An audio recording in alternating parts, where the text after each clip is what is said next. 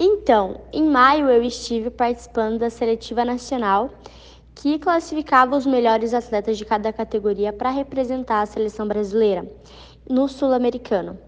E eu fui uma das campeãs, fui campeã da minha categoria, então eu recebi a convocação da seleção brasileira para estar tá disputando esse campeonato internacional tão importante. Foi uma grande conquista, eu fiquei muito feliz. Foi uma conquista, uma grande vitória para mim e para todos os que estão comigo, né? Meus professores, meus, meus técnicos, meus treinadores. Então a gente ficou muito feliz porque a gente tinha, já vinha trabalhando há muito tempo para que isso acontecesse e para que eu ingressasse na seleção brasileira mais um ano. Portanto, semana passada foi uma semana cheia de emoções, cheia de experiências.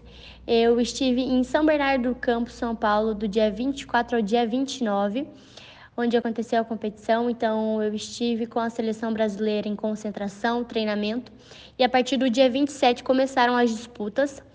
Eu competi dia 27, então eu conquistei a medalha de bronze.